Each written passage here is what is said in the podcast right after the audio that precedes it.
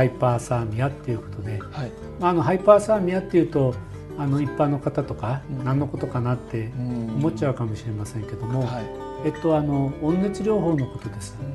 ただあの温熱療法って単に言ってしまうと、まあ、あの非常にあの幅広くて、はい。まあ、あのいろいろお灸から、うん。まあ、それから温泉からはい。岩盤浴、い、ろんなものがたくさんありますので、えっとまあ、ハイパーサーミアということであの日本ハイパーサーミア学会というのがありますが一応あの、まあ、あの医療機器として認められている加温器によって、まあ、あの温めるようなそういう治療を、まあ、ハイパーサーミアということで言って、まあ、研究はいろんなものをしても、まあ、あの治療としてハイパーサーミアという時にはあの一定の医療器具として認められたようなもので、えっとまあ、あの温熱療法をやる時にハイパーサーミアというふうな言葉を主に使っていると。はい。そういった意味では、えっとまああのえっと、たくさんの、うん。まあ、今までに、えっと、りあの研究、まあ、臨床研究が行われて、まあ、非常にいい、うん。えっと、効果も出ているということで、まあ、あの保険でも認められている治療です。うん。えっと、一つのまあ理論的な背景になっているものとしては試験管の中にこうがん細胞をまあ培養しておいてですね、まあ、温度をこう上げていくと、えっとまあ、どんどんどんどんがんの生存率がん細胞の生存率が下がっていくと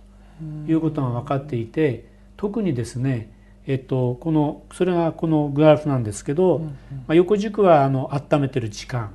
で縦軸がこのがんの生存率なんですが、えっとまあ、41度42と42.5度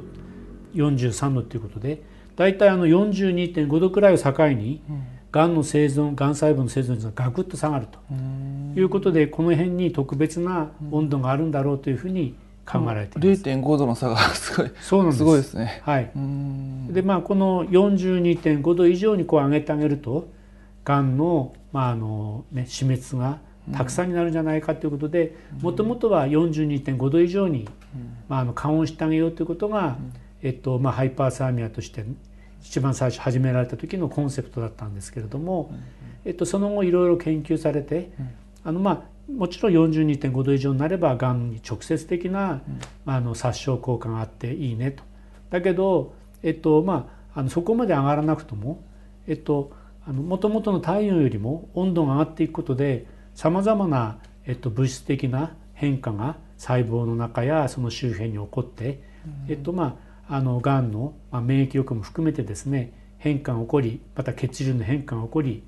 まあ、がんの治療に有効なことがあるんじゃないかということで、えっとまあ、42.5度以上にならなくとも、まあ、あのハイパーサーミアということでいろんな研究がされるようになってきていて、まあ、あの温度があんまり上がらない、まあ、40度くらいまでの時には、まあ、マイルドハイパーサーミアという言い方をねあえてされたりすることもありますが今日まあお話するハイパーサーミアというのはそういうものを全部ひっくるめて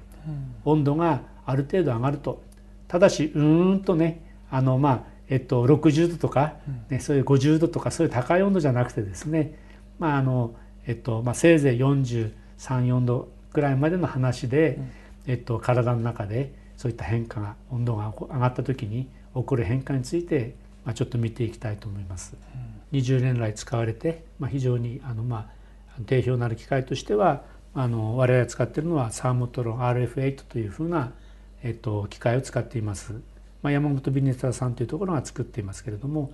まあ、これでまあどんなふうに加温するかっていうと、まああのえっと、こういう台の上に患者さん横になってですねでこういったあの、まあ、あの30センチくらいの、まあ、電極で体を挟みつけて、まあ、前後で挟みつけて、そして、まあ、あの高周波を流すと、8メガヘルツの高周波を流すと体の中の方で、えっとまあ、あのいわば電子レンジと同じような反応で重熱が発生して、まあ、あの40度42度っていうような形でこうせいぜい43度くらいまで上がっていくだろうというふうな機械です。でまああの患者さんを実際に治療する時には約我々のところでは40分間、まあ、あの施設によって、えっとまあ、30分から1時間くらいの間で緩和する時間にはばらつきはあるようですけども通常4 5 0分のところが多いかと思いますが緩和するとこの挟みつけた、まあ、中のところですねここで色が変わってますけどこういった中の方にあったかい部分ができてくると。それでまああの電極の大きさとかを変えれば体の表面の方を温めることも可能であるということで、まあ、医療器具として認められている器具で実際の臨床では患者さんを治療しています。まあ、あのその特徴ということでいろいろ書いてありますけども、まあ、あのちょっとちっちゃい字なのであの一つ一つは言いませんが、えっと、やっちゃいけないこととしては、えっと、ペースメーカーがある人には使えませんよということになっています。それからその他まあ金属類が入っているところを挟みつけるような時にはどういう形状のものがどういう形で入ってるかあのまあ確認をした上でまあ問題ないかあるかをあの判断して治療しますよということとあとはまああの、えっと、体の部分でいうと、えっと、骨に囲まれてる部分はなかなかこの高周波が十分に入っていかないということであまり十分な効果が上がらないかもしれないということで、えっと、脳とかは適用から外れていたりしますし、まあ、目とかも外れていたりはします。それからまああの骨が溶けてない場合の骨の中もなかなかね十分には入っていかないかなとは考えられています。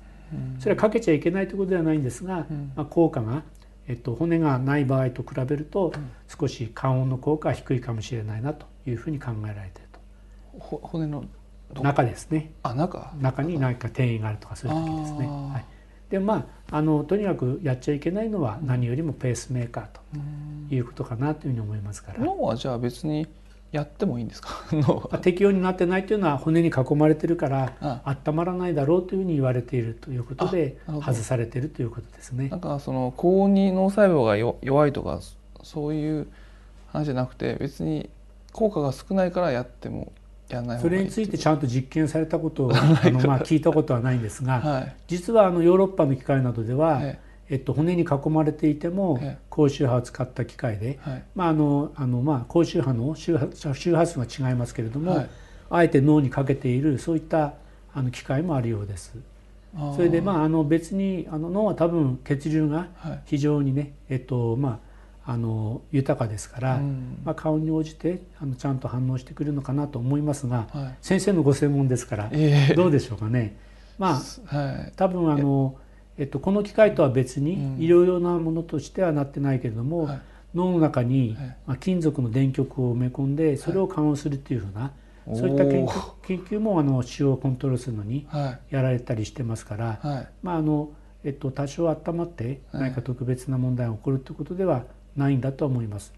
ただ骨に囲まれてるので、まあ、原理的に、まあ、なかなか難しいんじゃないかと考えられているということだと思うんですがそれについてはもう一度よく調べてみないと、はい、僕も分かりません。はい、はい、脳って言ってもやっぱりこ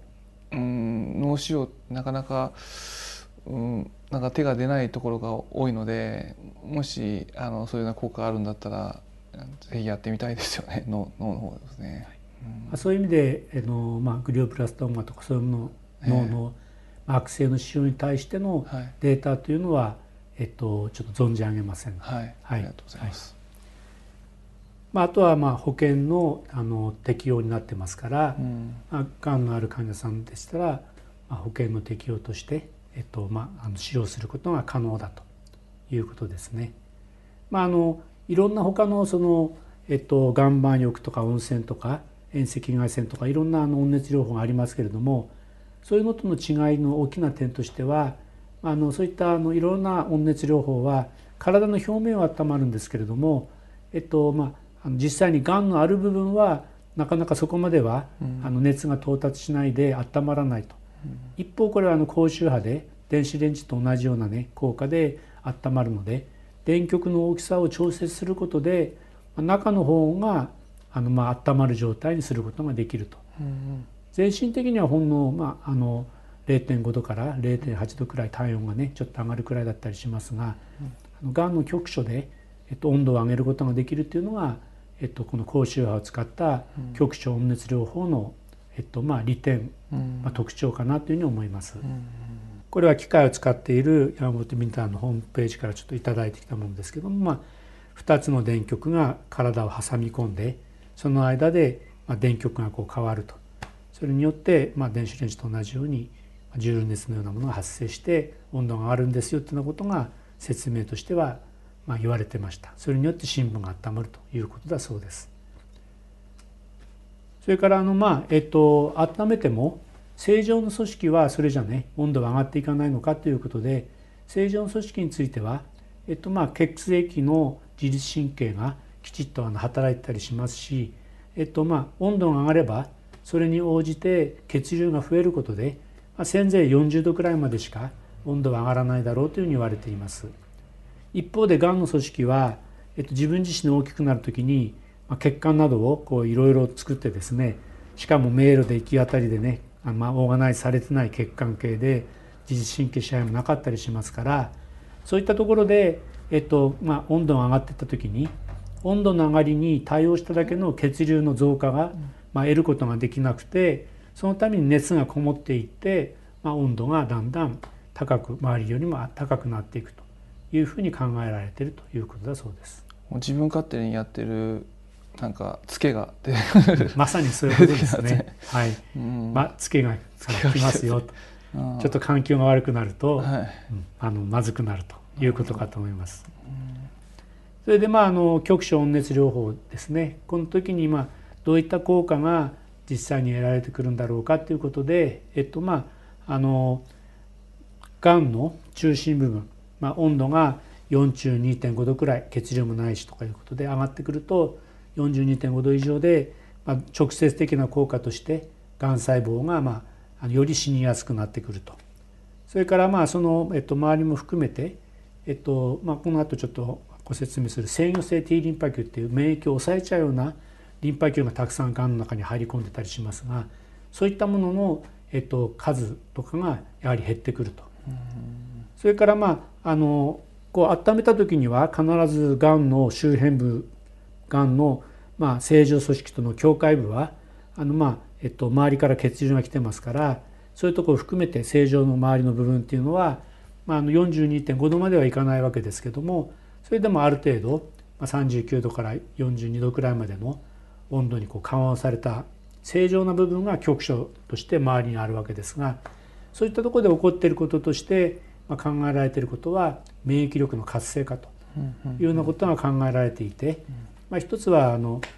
さっき言ったお巡りさんである NK 細胞の活性化とかですね。それからあとは、えっとまあ、樹状細胞もよりあのいい形で情報を得てそれで情報を伝達するようなことができるようになってくるというふうに言われてますしそういった組織の中に血管からリンパ球が入り込みやすくなったりするような変化も血管出てきたりというふうなことが言われてます。それからまあ血流が増えること自体でまあ、抗がん剤とかを使っていれば抗がん剤が入りやすくなったりですね。から放射線をやってる時には、えっと、血流が多くなって酸素がそれだけ来るようになるので、えっと、酸素濃度が高くなって今まではうんと低くなってしまってたのがですねそれでまあ放射性感受性が高くなると。がん。の方のですね。そういったことが期待できたりすると。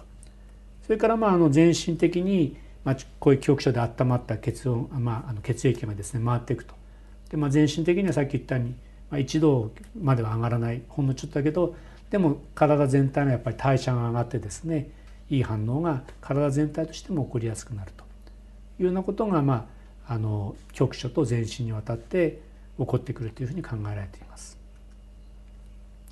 まあ、実際にまああのボランティアの人を使って、えっとまあ、温熱をさっきの機械で、まあ、肝臓中心に温めた時に血液中で起こる変化を昔見たことがありますけれどもそうするとまあ緩和した後、まあ免疫力が NK 細胞の活性化が上がってきますよっていうようなことがあの観察されましたしただ個人差があるのでばらつきはありますけれども